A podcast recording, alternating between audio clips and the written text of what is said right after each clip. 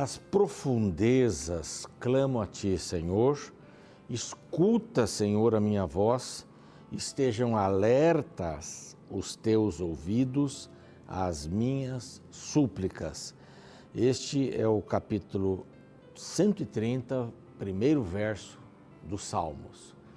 São capítulos, são 15 capítulos aqui na sequência, terminando no 134, que falam ou que contam os salmos eh, da romagem, ou sejam os salmos da subida, dos degraus, quando eles estavam subindo para Jerusalém. Então eles iam cantando esses salmos, cada, esses salmos. Cada um deles tinha uma pegada diferente. Né? Isso é bem interessante. Quando a gente chegar nesses, nesses capítulos aqui, vai ser muito lindo estudar o livro de Salmos. Hein? Aguarde que é um livro extraordinário. É um inário, né? Felizmente não temos as músicas para nos lembrarmos aí, guardarmos mais essas. Temos algumas, né? E, é, que foram feitas e tal, são muito lindas. Mas das profundezas clamo a ti. Escuta, Senhor, a minha voz, estejam alertas os, seus, os teus ouvidos às minhas súplicas. O que é que o salmista está dizendo aqui? É, e o que, que ele está nos ensinando? Não é que nessa subida Jerusalém ficava uns 730 metros acima do nível do mar, né? E eles saíam de Jericó, que ficava lá quase uns 300 abaixo do nível do mar. Eram mil quilômetros, eh, aliás, mil, mil metros, né? Eh, de altura, podemos dizer assim. Então, a gente não sabe quantos, como seria o caminho todo, que seria muito mais do que, do que essa medida. Mas eles subiam e, de repente, eles ficavam lá cansados e olhavam para trás das profundezas de clamo, né? Ah, uma queda, alguma coisa assim. Deus, ele, é que ele tem prazer, me entendam bem aqui, ele tem prazer de ouvir os seus filhos, tá? Ponto. Deus nunca vai negar de ouvir um filho, uma filha que caiu.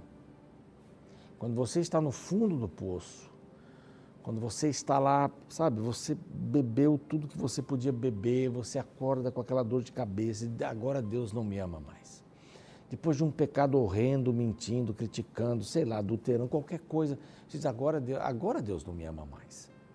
Pode ter certeza absoluta que Deus atende você das profundezas, das profundezas. E quando o salmista diz assim, coloque os seus ouvidos bem atentos para me ouvir, é lógico, isso é o um sentimento humano, mas a gente não precisa dizer isso para Deus. Ele sabe exatamente e vai nos ouvir. Então clame das profundezas, do lugar que você estiver, não importa. Deus vai ouvir você. Isso é uma segurança, né? Isso é a palavra de Deus. E este é o programa Revivados por Sua Palavra. Nós estamos no NT Play, estamos no Deezer, estamos no Spotify, que você vai ouvindo, né? Dirigindo, caminhando, fazendo exercícios. Estamos também no YouTube. Lá no YouTube, nosso canal é Revivados por Sua Palavra NT. Eu quero convidar você que ainda não está inscrito, inscrita, que vá se inscrever ali. É, clique no sininho para ter as novidades, dê o seu joinha também. Não esqueça de copiar o link ou do canal ou do programa do dia e passar para os seus amigos, tá? Torne-se um missionário também. E falando em missionário, nós temos um grupo de missionários muito querido aqui. São os Anjos da Esperança. São pessoas que acreditam na missão da Novo Tempo e no cumprimento dessa missão. E nós a cumprimos com muita vontade. Temos erros, temos necessidades, mas nós cumprimos a missão, pregando o Evangelho em português e espanhol para todo mundo. Então, se você quiser se tornar um anjo da esperança, é muito simples. Basta você mandar uma mensagem para este WhatsApp aqui. Tá bom? Viu como é simples? E pergunte como é que eu faço para me tornar um anjo, ou o que, que eu preciso saber né, para me tornar um anjo, ou faça lá a pergunta que você quiser, tá bom? E graças a esse envolvimento né, dos Anjos da Esperança, nós podemos fazer chegar até você essa linda revista que fala sobre oração. Deus me ouve. Será que me ouve de qualquer jeito? Bom, parece que nós já respondemos essa pergunta com o primeiro verso de hoje, né? Deus me ouve, sim. E como é que eu falo com Ele? Aqui está tudo explicadinho. A oração é abrir o coração a Deus como um amigo, como você fala com um amigo. Quer essa revista gratuitamente? Então anote este outro WhatsApp e mande uma mensagem assim: quero a revista sobre oração. Aí pronto. Depois você vai enviar seu endereço e vai recebê-la aí na sua casa, no seu escritório. Vamos para um rápido intervalo. Quando voltarmos, vamos estudar Vamos passar juntos aqui o capítulo 26 do primeiro livro das Crônicas. Estou esperando você, não saia daí.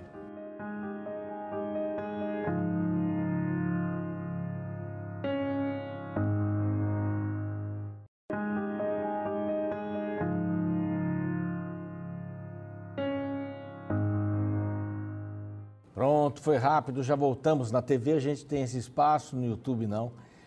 É, são informações, né, para quem está no YouTube, são informações da Novo Tempo, novos programas, eh, horários de programas, né, um, um incentivo para assistir o programa tal, Y, Z, os 60 anos eh, da voz da profecia, né, que já, já passou aí e tal, mas são é, o material que foi feito ali e tal. Bom, vamos para o capítulo 26 de Crônicas, primeiro livro de Crônicas. Um golinho de água aqui. No capítulo 23, 24 25, nós vimos várias categorias. Levitas, o geral, 38 mil. Sacerdotes, né, que eram parte dos levitas, mas era um grupo menor, bem menor, aliás, né, bem pequeno mesmo. E vimos por último ontem os cantores. Quando você pega esse capítulo para ler, de fato, se você dá informações como as dei ontem, né, quem Azaf, os salmos que ele fez, tal, o capítulo se torna bem, bem mais legal, né? Então é bom quando a gente estudar a Bíblia ter um dicionário bíblico ou computador. Coloca lá no computador Azaf, pronto, você já vai ter umas informações lindas. Não é? Ou instrumento, símbolos. O que são símbolos? São dois pratos assim, que era o instrumento eh, de de, de Azaf, né? o que, que é uma harpa, um alaúde e tal, etc. o que, que eles faziam, põe lá no Google, aí você vai acrescentando. É só uma maneira de você melhorar o seu estudo da palavra, né? E aí nós vamos continuar com, com muitos nomes, né? Você olha aqui para uma construção de nomes, olha, no capítulo anterior, do capítulo do, do, do verso 10 até o verso 31 são nomes. São 24 grupos. Mesma coisa lá no outro capítulo é, 24. É, também são 24, 24 são 24 turmas. Então são muitos nomes e tal. Mas não, não se desespere com isso não, porque tem muitas lições. Está estudando a Bíblia sozinho? Dá lá um Google. Tem muita coisa boa. Tem uns, tem uns sites que não valem nada, né? mas tem outros que valem bastante. Se você quiser fazer perguntas para Novo Tempo, ou ter, ter lá é, bíblia.org, aí tem várias perguntas, respostas e tal. Bom, aqui nós vamos falar sobre os porteiros. Ontem falamos sobre a música, a importância. Você está vendo que é um conjunto de coisas. Não é abrir lá um templo e vamos lá. Vamos... Não, é tudo organizado. E como havia tantos levitas, eles voltavam para casa, ensinavam o povo, por exemplo, os músicos ensinavam é, música, né, teoria musical daquela época ensinavam a tocar instrumentos. É? Os que eram é, os levitas, no geral, os sacerdotes, voltavam e ensinavam a lei. Então, eles eram professores. E aqui eles são chamados de profetas, que cantavam. É muito solene ser um cantor, hein? Só vou falar isso aqui, vou entrar aqui, que eu não falei isso ontem. Mas ser um cantor é uma coisa muito solene.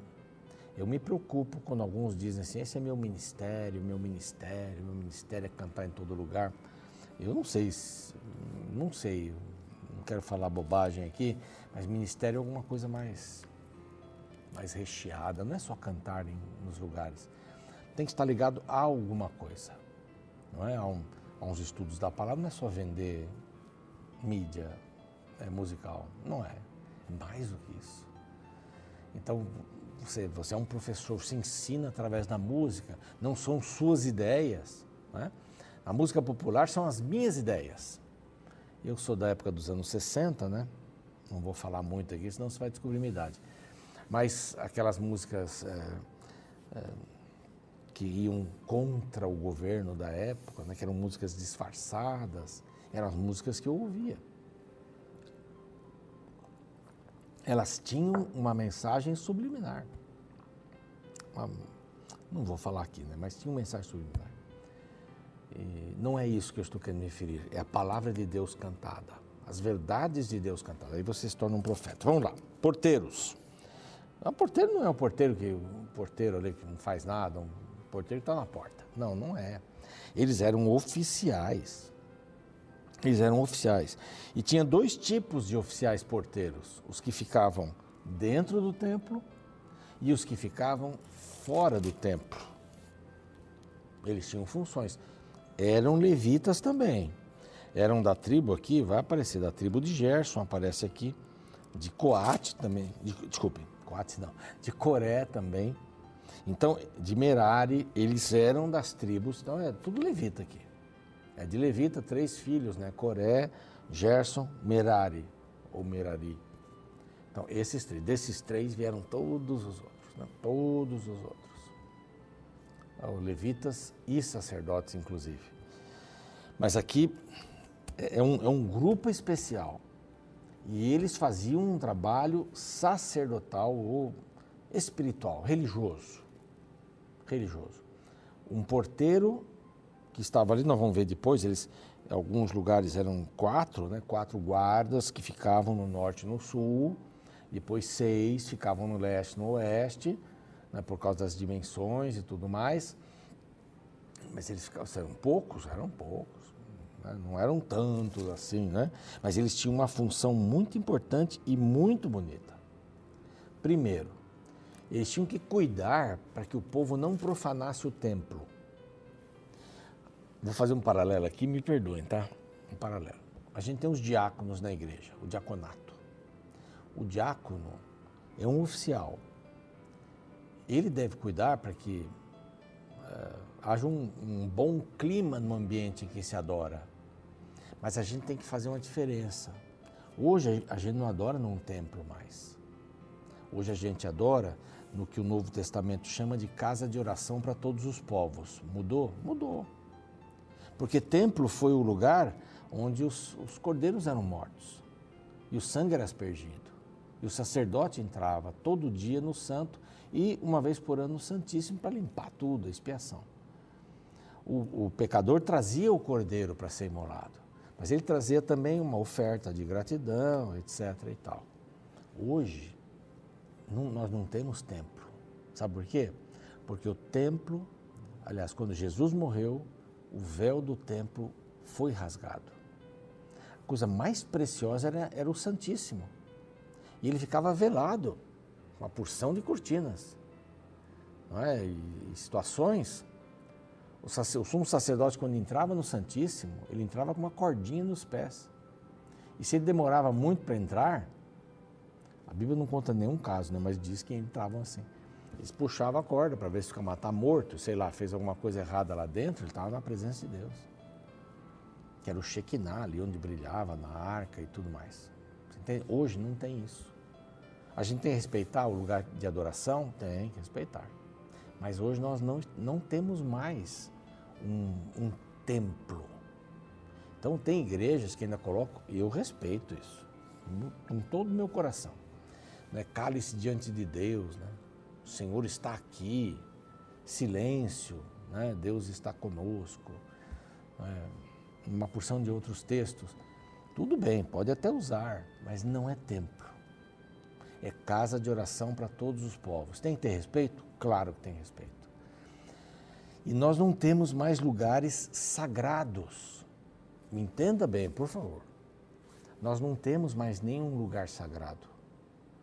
O casal que foi a Jerusalém voltou até um pouco decepcionado, assim, poxa, pastor, eu achei que Jesus tinha nascido aqui, tinha morrido ali, mas não, foi, não em Jerusalém, né, lá em Belém, ele nasceu, mas morreu em Jerusalém, mas não tem lugar certo.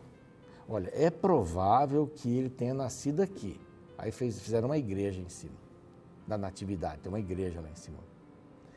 Aí, aqui, ele morreu, mas também podia ter morrido ali. Porque os, os lugares vão mudando, é, existe, um, existe uma dinâmica toda. Então não tem lugar santo, nem Jerusalém, porque Deus não quer que Jerusalém seja a cidade santa. Vamos ver uma cidade santa, a nova Jerusalém, não essa Jerusalém aqui.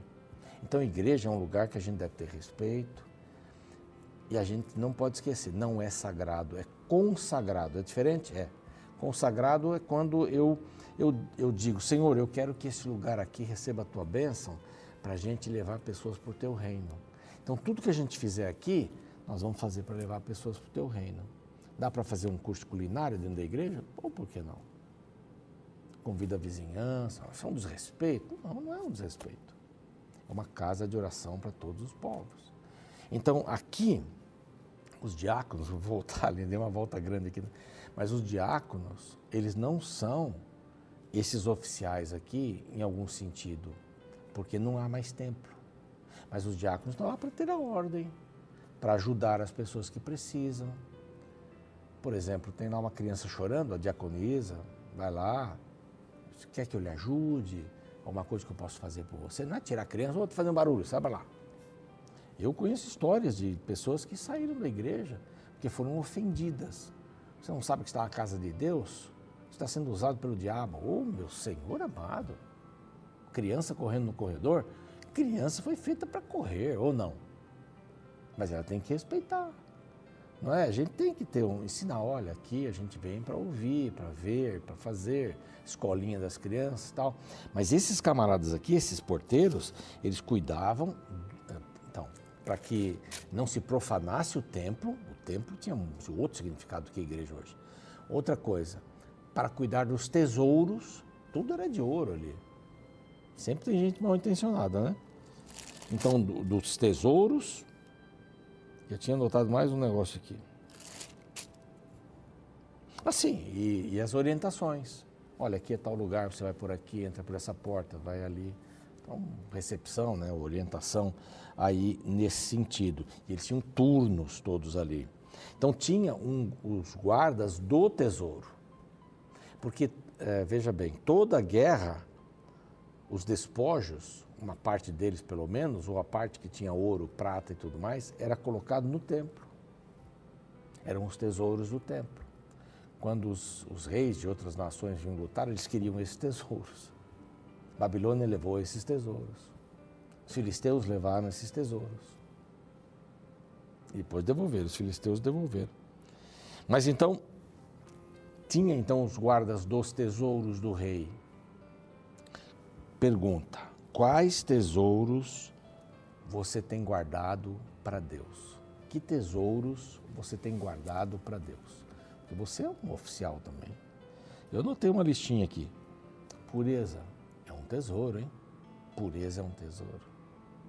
Quando é que eu tenho que ter intimidades? Deus fez a intimidade para ser feita no leito, no leito do casamento. É isso. É lá. Embora os hormônios aí na adolescência ficam gritando, é e tal, o hormônio não se converte, né? A cabeça se converte, mas o hormônio não. A gente tem que entender que tem um momento certo. Pureza. Pureza. O que você vê, é? você busca pornografia, isso vai mexendo com a sua mente. Honestidade é um tesouro, hein? Honestidade, oh meu pai, falar a verdade, ser honesto. Verdade, né? Quase como honestidade. Que tesouro você guarda? Então pensa aí um pouquinho. Deus te deu uma porção de tesouros para guardar. A verdade é um deles. Então cuida do seu coração. Cuida porque é importante. Aqui diz que, verso 27, que os despojos das guerras eram dedicados para a conservação da casa do Senhor. Opa, estou aqui agora. Da casa do Senhor. Aí fora do templo também tinha uns camaradas, mas aqui tem umas definições, ó, tinha uns, uns três, três, não, 4.400 mais ou menos, que eram os Hebronitas, uh, aí fala que era o chefe e tal, os Irati e Zaritas, e tal eram 1.700, os outros eram 2.700 e tal, mas aqui é uma característica dos dois grupos, eram homens valentes. Homens valentes.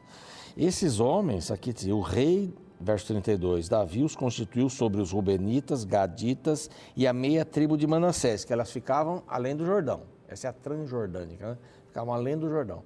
É aquelas duas tribos e meia que, quiseram ficar ali fora do grupo, não é que era depois do, do Jordão. Deus disse, depois do Jordão vocês fiquem todos juntos.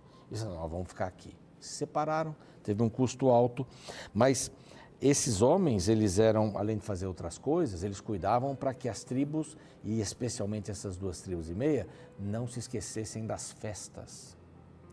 Não se esquecessem de louvar a Deus nos momentos em que o povo todo parava para festejar a Páscoa, a libertação do Egito, para festejar a festa dos tabernáculos, das cabanas, que festejava quando eles viviam no deserto, hoje eles estão em casas. Então aí esse tipo de coisa. Então tinha muita, muita função, muitas coisas para fazer. É interessante, né? Bem interessante isso. Vamos fazer uma oração, já estamos terminando. Nós precisamos também ser guardiões, precisamos guardar os tesouros que Deus nos deu, que estão aqui em nosso coração, em nossa mente. Né?